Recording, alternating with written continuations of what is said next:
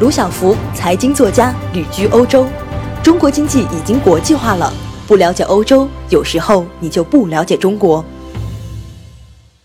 富士康在美国威斯康星州承诺投资一百亿，却只投了三个亿，就申请三十三亿政府补贴，被拒绝。没想到地方政府也牛逼，反要富士康交钱。地方政府年收入才一千五百万，却借了七点六亿为项目买地、拆迁、铺设水电网络。地方政府这么积极，因为有盼头有甜头。根据规划，二零二三年建成大楼估值达到十四亿，每年可以收到三千万的房地产税。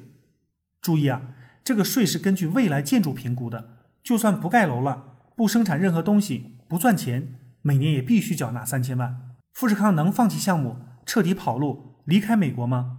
不敢，钱肯定是要交的，否则美国政府全球追杀，上了黑名单，全球项目都麻烦了。欢迎大家关注卢晓夫看欧洲，谢谢。